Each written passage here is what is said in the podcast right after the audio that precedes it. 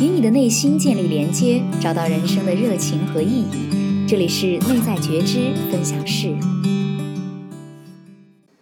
Hello，各位大家好，这是我们的第十期节目了。那么今天要跟大家聊什么样的主题呢？雨坚给我们介绍一下。对，今天呢，咱们主题是关于积极情绪的，因为积极情绪其实也是心积极心理学一个非常核心的主题。那呃。但是我们题目放的是说，通过增加积极情绪的体验来提升幸福感。为什么我们要增加积极情绪呢？是因为就是传统来说，大家很多人会认为说，我们有消极情绪的时候，我要管理我的情绪，我不要让自己这么消极。但是呢，我们在管理或者是控制消极情绪的时候，它其实只能帮助我们呃减少消极情绪，它其实并不会让我们变得更加的开心或者更加的幸福，体验更好的情绪。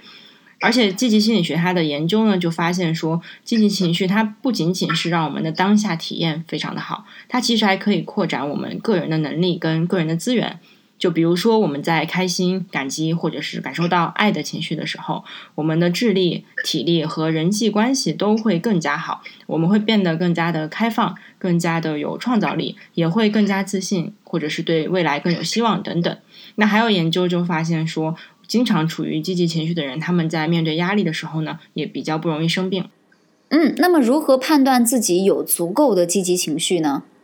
嗯，这个其实可以给大家分享一个蛮有趣的比例，就是叫做 positivity ratio，积极情绪比率。它意思就是说，如果我们的积极情绪比消极情绪可以达到三比一。或者比这个比例要高的话呢，我们就会更加的开心跟幸福。它这个比率呢，最早其实就是来自于一个呃研究夫妻关系的心理学家，他是通过观察一对夫妻的一小段对话，就可以预测出他们未来会不会离婚。那他的准确率可以高达百分之九十，是因为他的判断依据就是说这一对夫妻他们的积极跟消极的表达，比如说他们的语言或者微表情的比例是怎样的。所以后来就有一位另外一位积极心理学家就做研究，他们也发现说那些自己是呃觉得自己是幸福或者开心的人呢，他们的积极情绪跟消极情绪的比率都超过了三分之一。所以这个具体的比例，其实，在学术界是有争执的。但是它的结论还是说，如果我们可以经历更加多的积极情绪，超过消极情绪的话呢，我们就会变得更加的幸福。那可以分享一些具体的积极情绪吗？就是说，有哪些是我们可以多去体验的积极情绪？呃，积极心理学它就是有一个专门在这方面做研究的心理学家，他当时就有提出，呃，有十个非常重要的积极情绪，他希望我们都可以去培养。然后呢，呃，我可以跟大家分享一下这十个情绪以及他们可以给我们带来什么样的好处。那第一个呢，就是喜悦这种情绪。喜悦这个情绪呢，它其实当我们体验喜悦的时候呢，我们其实是会有更强的学习的。心态，然后我们可以帮助我们掌握更多的技巧。那第二个情绪呢是感激这种情绪。当我们其实心怀感激的时候呢，我们往往会希望找到一个方式去回报给别人，也去做一些善事。所以感激的情绪可以帮助我们表达关心和爱的技巧。那第三个积极情绪呢，就是宁静。宁静就是指的是说一种满足感，一种可以帮助我们更加好的。活在当下，品味当下，去了解和接受自己。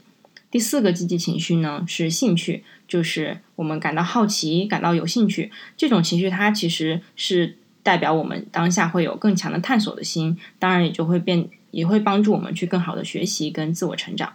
那第五个积极情绪是希望，希望在我们体验希望的时候呢，我们往往会。有更强的创造力，而且也会增强我们面对困难时候的那种心理韧性。第六个积极情绪是自豪，自豪就是说，我们体验自豪的时候，往往都是说我们会想要更强的成就、更大的成就，会有更多的动力去完成我们想要达到的目标跟梦想。那第七个积极情绪呢是娱乐，这个娱乐指的就有点像幽默感，因为英文是 amusement。它就是说，我们在体验这样情绪的时候呢，往往因为我们比如说比较幽默还是什么，它可以帮我们增强我们的人际关系，然后可以让我们有更好的创造力。第八个积极情绪呢是灵感，呃，就是说，当我们感觉到被激发了我们的灵感 inspire 的时候呢，我们会有更强的自我成长动力，因为我们往往是看到了比自己更好的人、更好的事情，所以我们会想要更好的成长。呃，第九个积极情绪是敬畏。这个敬畏指的呢，就是当我们看到一些比我们自己要大、要宏伟，比如说大山大河的时候，我们会体验到一种敬畏感。这个敬畏感，它其实会帮助我们去适应新的环境，而且它可以让我们呃更新我们的世界观，更好的接触到更广阔的世界。那最后一个第十个积极情绪就是爱。爱这个情绪呢，它就几乎相当于是。一种最积极的情绪，它就是包含了很多其他的积极情绪。比如说，我们在体验爱的时候，我们往往会有感激，会有开心，会有希望，会有自豪等等。它是一个综合的感觉，所以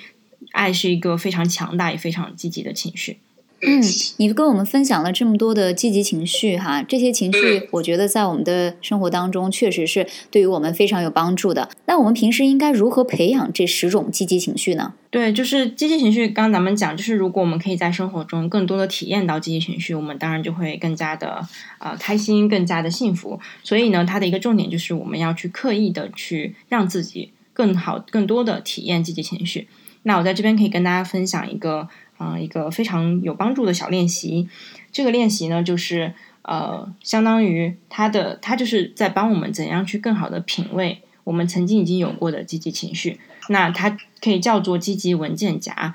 我自己试过这个方法，也觉得非常的有效。它就是说，首先我们要选择一个我们想要培养的积极情绪。比如说，从刚刚那个十个情绪里面选一个，比如我当时选的就是自豪这个情绪，因为我觉得平常我个人比较少体验到自豪这个情绪，所以我希望自己可以更多的体验。所以当时我选了这个情绪之后呢，接下来要做的就是去准备一个大的本子或者是一个文件夹。如果喜欢用电脑的话，也可以在电脑上建立一个文件夹。那接下来我们要做的就是说，把我们曾经可以。体验过这个情绪时候的一些呃照片、文字、视频等等，就是一切能够让我们回忆起来当时体验过这个情绪的经历，都全部收集起来。比如说，当时可能有有人啊对我呃做出了什么样的夸奖，就是让我体验到了自豪，或者是我可能参加了什么活动、举行了什么活动，有一些照片跟视频的记录，我都可以把它们收集起来，然后呢，统一的。呃，贴在我的这个本子上，或者是存在你的文件夹里面，甚至是你可以做成一篇一段视频之类的。那它就是说，当下我们在做的时候呢，就已经在重新体验过一遍这样的积极情绪了，所以我们已经在加强这样的体验了。那这个练习还没有完，他接下来是要求说，至少在接下来的第一个礼拜，要每一天都花时间去翻阅你自己做好的这个文件夹或者这个本子。